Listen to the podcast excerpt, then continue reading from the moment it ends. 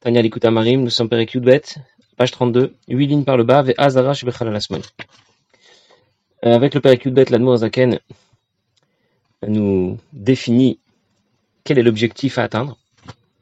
Les 11 premiers prakim euh, étaient une préparation au Perek Bet, parce que c'est là notre véritable destination, notre véritable objectif. Définir ce qu'est un Benoni, pour pouvoir nous dire ensuite que nous pouvons devenir et que nous devons devenir. C'est ce qu'on exige de nous. Alors nous avons déjà expliqué la dernière fois, on a au moins commencé à expliquer ce qu'était un Benoni. Il s'agit de quelqu'un qui ressemble quelque part au tzaddik à l'extérieur et au rachat à l'intérieur. Il a un effet shabamite, qui est capable d'avoir des pulsions, des tavod, des désirs. Mais en aucune manière ces désirs ne s'expriment concrètement c'est-à-dire ni en pensée, ni en parole, ni en action. C'est pour ça que nous avions dit la dernière fois qu'à l'extérieur, ça veut dire au niveau de ses pensées, de ses paroles et de ses actions concrètes, eh bien, on ne voit pas la différence avec un tzaddik. Jamais son effet shabamit ne prend le contrôle des levushim, de la neshama, des vêtements de l'âme.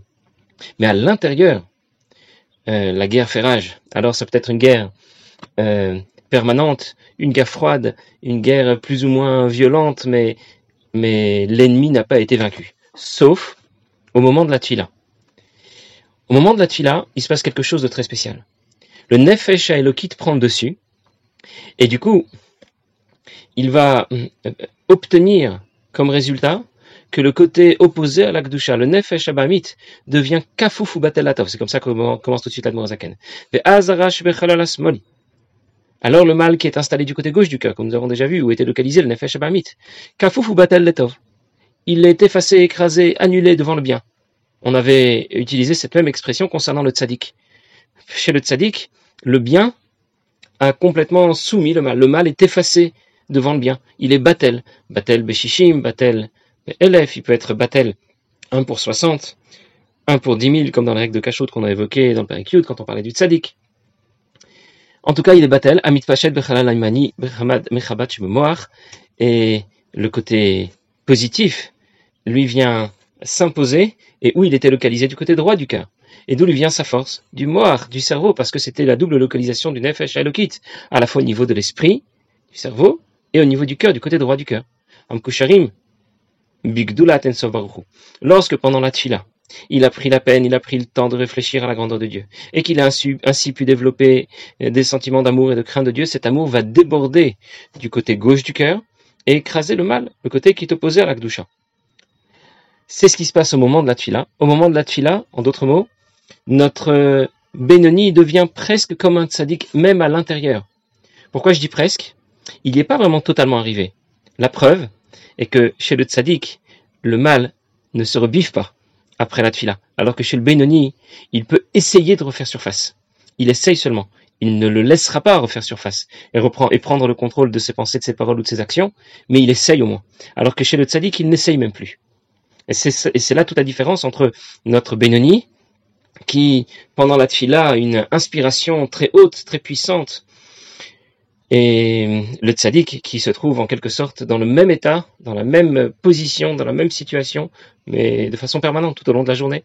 La situation que vit le tzaddik, notre Benoni est capable de la vivre, au moins au moment de la tfila. Va la tfila, mais après la tfila. Lorsque la tfila du matin est passée, et que ce moment propice, cette opportunité est maintenant passé, révolu. Et dans ce cas, les mochin des gadlut, on en a parlé la dernière fois, ce moment où on est capable de réfléchir profondément à la grandeur de Dieu est passé, de s'en inspirer profondément. Alors, dans ce cas, le mal ressurgit du côté gauche du cœur seulement. Ça veut dire qu'il ne fait que ressurgir à l'intérieur. Ça ne se voit toujours pas de l'extérieur. Et du coup, il est capable, à nouveau, de d'éveiller euh, ses désirs pour les plaisirs de ce monde. Mais le fait justement qu'il soit capable de se réveiller à nouveau après la tfila montre qu'au moment de la il n'était pas complètement battel comme pour notre tzaddik. C'est justement ce qui prouve que qu'au moment de la tfila, il était battel, mais pas autant que euh, pour le tzaddik. Voilà en tout cas le premier point qui va nous aider.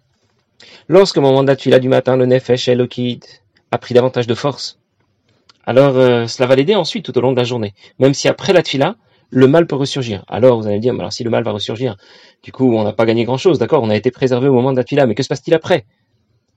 Pour ça que la nous dit, l'inspiration du matin nous accompagne le reste de la journée. Il n'a pas lui seul son mot à dire, le Nefesh Abamit. Et il n'est donc pas capable de, de concrétiser ses désirs, que ce soit en pensée, parole ou action. Que ce soit au niveau de ses pensées, de ses paroles ou de ses actions. Ça veut dire de penser concrètement comment euh, comment il serait agréable de profiter de telle ou telle chose de ce monde, et comment essayer de l'obtenir et en parler et le faire. Comment assouvir les désirs de son cœur Pourquoi? Pourquoi le Nefesh Abamit n'est pas capable de prendre le dessus? Qui a mort chalit à la lèvre. Parce que l'esprit domine le cœur. C'est comme ça que c'est écrit dans la Zohar. Et qui a dit que l'esprit dominait le cœur? Eh bien, Betolato, c'est dans sa nature. Veteva Yetzirato. C'est dans la nature de sa création que l'esprit domine le cœur. On le voit d'ailleurs sensiblement dans le fait que le cerveau a une position physique qui est supérieure à celle du cœur. Pourquoi? Parce que, comme toutes les choses qui dérivent, toutes les choses qui existent dans ce monde physiquement et qui dérivent de ce qui se passe sur le plan spirituel, si le cerveau est supérieur au cœur au niveau physique, c'est qu'au niveau spirituel aussi, l'esprit, naturellement, a le moyen de dominer le cœur. Ça veut dire, l'Admour Zaken définit pour nous un objectif. Devenir un Benoni. Au vu euh, du cahier des charges à respecter, contrôler ses pensées, ses paroles et ses actions, on aurait pu penser que c'est très théorique. On nous demande de devenir un Benoni, mais ça a l'air, ça a l'air plutôt compliqué, ça se présente mal. Pour ça, l'Admorazake nous a expliqué deux choses. La première chose, c'est que la tfila du matin va nous aider euh, lorsque l'on va être fortement impressionné par l'inspiration de la tfila du matin, eh bien, ça va nous aider tout au long de la journée à nous rappeler de ce qui s'est passé au début de la journée. L'Admorazaken va beaucoup insister sur ce point, mais plutôt vers la fin du Pérec. Pour l'instant, le point sur lequel l'Admorazaken insiste, c'est que déjà d'office, l'esprit domine le cœur. C'est dans sa nature. Ça veut dire que l'Admorazaken ne nous fixe pas seulement des objectifs qui nous semblent euh, difficiles à atteindre. Il nous explique aussi que nous en avons les moyens. C'est tout à fait dans notre, dans, dans nos capacités, naturellement, parce que l'esprit domine le cœur. Qui vient nous faire euh, fauter C'est bien sûr le cœur, l'attrait pour les plaisirs de ce monde. Dans notre esprit, nous savons euh, dans quelle direction nous devons aller. Et puisque l'esprit domine le cœur, naturellement, nous n'avons pas à créer une nouvelle situation. Nous avons seulement à exploiter la supériorité de l'esprit sur le cœur. Il dit c'est comme ça que l'homme a été créé.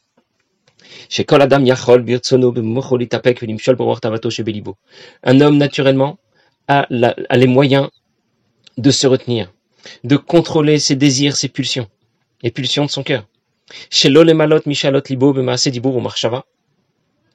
De ne pas suivre euh, ce que son cœur désire, que ce soit en pensée, en parole ou en action. Ou la les gamre metavot libo, elle a faire les gamre, est complètement écarté euh, son esprit de ce que son cœur recherche, ou biprat la et spécialement lorsqu'on va le réorienter du côté de l'akdusha. Qu'est-ce que ça veut dire? Zaka nous dit qu'on a les moyens, les moyens de se retenir. Il suffit seulement d'y réfléchir un petit peu, c'est-à-dire de réfléchir à la grandeur de Dieu et de réfléchir aux conséquences. Que se passe-t-il lorsque l'on désobéit, lorsque l'on laisse libre cours à nos pulsions, à nos envies, à nos désirs? Il y a un passage qui dit un passage qui compare les Bnei Israël à Kadosh Baruch Hu, la relation des Bnei Israël avec, et, avec Kadosh Baruch Hu, une relation euh, de, de euh, une relation fraternelle. Pourquoi? Parce que lorsque, lorsque quelqu'un désobéit, lorsqu'il se comporte mal, eh bien, son comportement ressemble à celui qu'ont eu les frères de Yosef avec Yosef. eu quel est le comportement que les frères de Yosef ont eu avec Yosef. Ils l'ont jeté dans un puits. Ils n'ont pas eu pitié de lui. Dans un puits où il y avait des serpents et des scorpions. Euh, sans aucun état d'âme. Et c'est ce qui se passe lorsque quelqu'un ne se comporte pas convenablement. Alors il a propulsé, il a, fait descendre plutôt sa neshama, la shrina qui l'accompagne, dans un puits, c'est-à-dire du côté des shalosh klipotat meot, et lorsqu'on y pense un instant, je vais me faire plaisir. C'est permis ou c'est interdit, on a expliqué que ça ne changeait pas grand-chose. C'est une descente en direction des Shalosh Klipot Atmeot. Imagine-toi que tu es en train de prendre ton frère, Yosef, et de le jeter dans un puits sans aucune, sans aucun état d'âme, sans aucune sensibilité pour lui. Parfois, lorsque quelqu'un va faire tchouva, il fait tchouva sans vraiment penser à Kadosh Baruch Il fait tchouva parce qu'il pense à lui. Il pense qu'il aimerait bien être quelqu'un de différent. Il pense qu'il pourrait faire mieux, avoir un comportement meilleur. Et que s'est-il passé avec la shrina? Il a jeté, il a fait tomber la shrina et son effet Abamit, ah, son pardon, dans la boue. Il n'y pense pas trop. Par contre, lorsqu'il va réfléchir et qu'il va considérer que chaque avéra ou que chaque moment qu'il a passé à profiter de ce monde, juste pour en profiter, eh bien, a fait, a fait sombrer son effet Elokit et la Shrina qui l'accompagne du côté des Shalash Kipot Atmeot. Quand il, quand il y réfléchit seulement, eh bien, la fois suivante que se présentera euh, un, nouveau défi à relever, eh bien, il va, il, va, il, va, il va avoir les moyens de le prendre différemment. Pourquoi? Parce qu'il a considéré les conséquences. Les conséquences de ses gestes, de ses paroles, de ses actions, de ses, de ses pensées. Alors, qu'est-ce qu'on peut faire concrètement? Lorsqu'on arrive en plein milieu de la journée. Parlons pas du moment de la tuila. Au moment de la tuila, on a compris qu'on était euh, un peu préservé pour peu qu'on s'implique dans les mots de la tuila. Mais que se passe-t-il le reste de la journée? Le reste de la journée, bah, du coup, le Nefesh Abamit peut essayer de reprendre le dessus. On m'a expliqué que moi, Archalit à la lèvre, je veux bien, j'y crois. Mais je fais quoi concrètement? Eh bien, il faut essayer de se replacer dans la situation où nous étions ce matin. Lorsque la Zaken parlait du moment de la tuila qui été un moment de mochin de gadlut, ça veut dire que la tfila fait partie de ces moments qui sont des, opportunités pour, pour considérer, s'imprégner, s'inspirer, inspirer notre esprit de la grandeur de Dieu. Et du coup, il aura le contrôle du cœur, des pulsions du cœur, des désirs du cœur tout au long de la journée. Mais si, comme on a vu après la tfila, eh bien, il essaye de refaire surface et de nous lancer ses flèches. Alors, comme disent nos maîtres, si ce voyou te rencontre, on parle du Nefesh Abami, de Yetzalara. Amène-le au Batamidrash. Oui, mais si je suis loin du Batamidrash, si le prochain Batamidrash c'est seulement à 15 minutes, à 2 heures, le temps que j'arrive au Batamidrash, il aura déjà pris le contrôle. Il faut l'amener au Batamidrash que tu as dans la tête. Ça veut dire que tu dois connaître des passages de Torah ou de Tfila par cœur, des prakim de Tanya par cœur. À défaut de les avoir dans la tête, tu l'as peut-être dans ton téléphone. Peut-être que tu peux écouter un audio ou une vidéo, un cours de Torah qui va. Du coup, tu vas amener ton Nefesh Abamit au Batamidrash. Nous maintenant, on n'a plus besoin de se déplacer au Beth Midrash. On a un Beth Midrash dans la poche. On a un Beth Midrash à défaut de l'avoir dans la tête. On l'a au moins dans la poche. Et quand on va euh, euh, faire fonctionner notre esprit dans la bonne direction, alors à Moar, Chalit à la lèvre, l'esprit va dominer le cœur. Lorsque l'Admorazaken parlait de ces moments particuliers, le moment de la tfila du matin, qui est une opportunité, qui est un moment privilégié, on a expliqué que le moment des chagim était un moment privilégié, que les fêtes étaient un moment privilégié. Mais ce n'est pas que ça. On va écouter un shiur de Tanya, par exemple, et ça va être aussi un moment de mochin de de quelque chose qui va nous apporter des idées plus, plus claires, une inspiration, un esprit plus puissant. Et de cette manière, lorsque viendra au cours de la journée de une nouvelle bataille contre notre Nefesh Abamit, alors à mort, Shalit à la lèvre. Il y a une histoire qui est très connue au sujet de Moshe Mezlich, de Vilna. Moshe Mezlich était un chassid de l'Admorazaken, et il racontait que le Aleph de la Chassidut, ça veut dire ce principe de base que l'Admour Zaken expose ici, euh, dans le Pérécut de Tanya, que l'esprit domine le cœur, euh, c'est ce qui lui a sauvé la vie. Puisqu'il était très instruit, il, était, il, parlait plusieurs langues, il parlait l'allemand, le russe, le polonais, le français, et il était très instruit.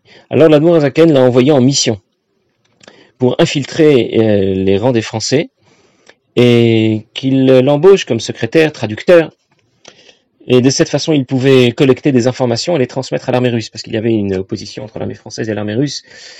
Euh, bon, c'est une autre histoire, mais l'armée française voulait prendre le contrôle de la Russie, mais avec elle aurait, serait venue une grande émancipation, beaucoup de liberté, mais en même temps, qui dit beaucoup de liberté, dit que beaucoup de juifs auraient pu abandonner Torah Mitzot. L'Admorazaken préférait la situation qui prévalait à cette époque en Russie, et il a tout fait pour que Napoléon ne gagne pas sa campagne euh, en, Russie, et c'est pour cette raison qu'il a envoyé Moshe Meizlich infiltrer le camp des Français, le camp de Napoléon, pour transmettre des informations à l'armée russe, de sorte que lorsque les Français allaient attaquer, les Russes étaient déjà prévenus. Et euh, Moshe Meizlich a gravi les échelons et il s'est retrouvé rapidement secrétaire traducteur dans le centre euh, principal de commandement de l'armée française. Et il raconte qu'une fois, tous les officiers supérieurs étaient réunis. Le plan de la région était sur, sur le sol. Ils étaient en train de réfléchir de quel côté attaquer, quel jour attaquer, à quel moment, etc. Et il raconte qu'il était là et qu'il était en train de, bien sûr, d'enregistrer euh, tout ce qui se disait. Et les officiers étaient en train de discuter par ici, par là, aujourd'hui, demain, très bien. Et à un moment, la porte s'est ouverte avec fracas, au point que euh, le, celui qui était de, de, faction, de garde, a pensé que c'était que l'armée ennemie avait fait irruption dans le camp et que il a donc euh, sorti son arme pour tirer en direction de celui qui venait de faire irruption dans la pièce. Mais c'était c'était tout simplement Napoléon qui venait de rentrer dans la pièce. Napoléon lui-même. Il avait l'air rouge de colère et il s'est approché. Euh, euh, il s'est approché des, des, des officiers et il leur a demandé est-ce que les ordres ont déjà été donnés par rapport au prochain combat? Et avant même d'avoir la réponse, il s'est tourné vers Moshe Meislich. Il l'a regardé, rouge de colère. Il a dit Qui est cet étranger ici dans la salle de commandement? Et il s'est rapproché de, moi, il raconte. Il lui dit Tu es un espion à la solde des Russes. N'importe qui aurait paniqué, aurait eu le cœur qui bat à 100 à l'heure. Et justement, Napoléon le savait. Il a mis sa main sur mon cœur pour voir si, comme un test, comme un, pour, contrôler le, les, battements de mon cœur, savoir si justement j'avais été impressionné. Et ce que, ce que Azaken nous a appris m'a permis de contrôler les battements de mon cœur. Moi, Chalit à la lèvre, l'esprit domine le cœur. Et du coup, je lui ai répondu calmement, pas du tout, je suis un traducteur et j'ai été embauché, embauché pour travailler, traduire des documents, etc. Et c'est comme ça qu'il a eu, qu'il a eu la vie sauve. C'est l'idée que Amor Chalit à la lèvre, l'esprit domine le cœur. Nous, on aurait plutôt tendance à dire, si l'Admour Azaken nous l'avait pas dit, que parfois, euh, la pulsion et le désir l'emportent sur la raison. Mais c'est tout simplement faux. L'Admorazaken nous explique que dans notre nature, nous avons la possibilité de l'emporter contre nos désirs, contre nos pulsions, quelles qu'elles soient. Nous sommes tout à fait capables de nous contrôler. Il y a une certaine époque où le Rabbi Rachab avait des, avait problèmes de santé et il tremblait des mains. Il a été voir un, un neurologue réputé très connu, Sigmund Freud, et au cours de la consultation, le professeur Sigmund Freud a demandé au Rabbi Rachab quel est l'objet de la chassidoute exactement?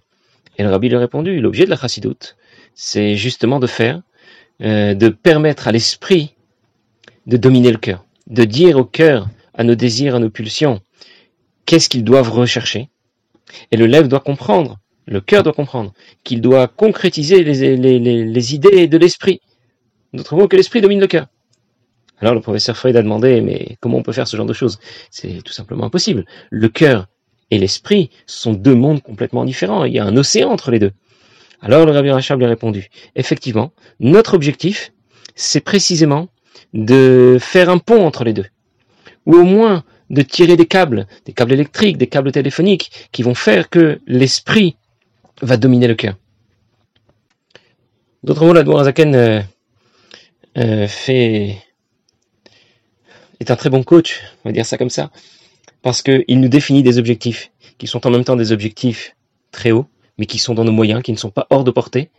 Il nous explique qu'on en a les moyens, il va continuer à nous l'expliquer, et bien sûr, il ne nous abandonne pas, il va nous, nous donner les techniques, les stratégies, euh, toutes les, toutes les, euh, toutes les formules qui vont pouvoir fonctionner et nous permettre d'atteindre notre objectif, c'est-à-dire de devenir un Benoni.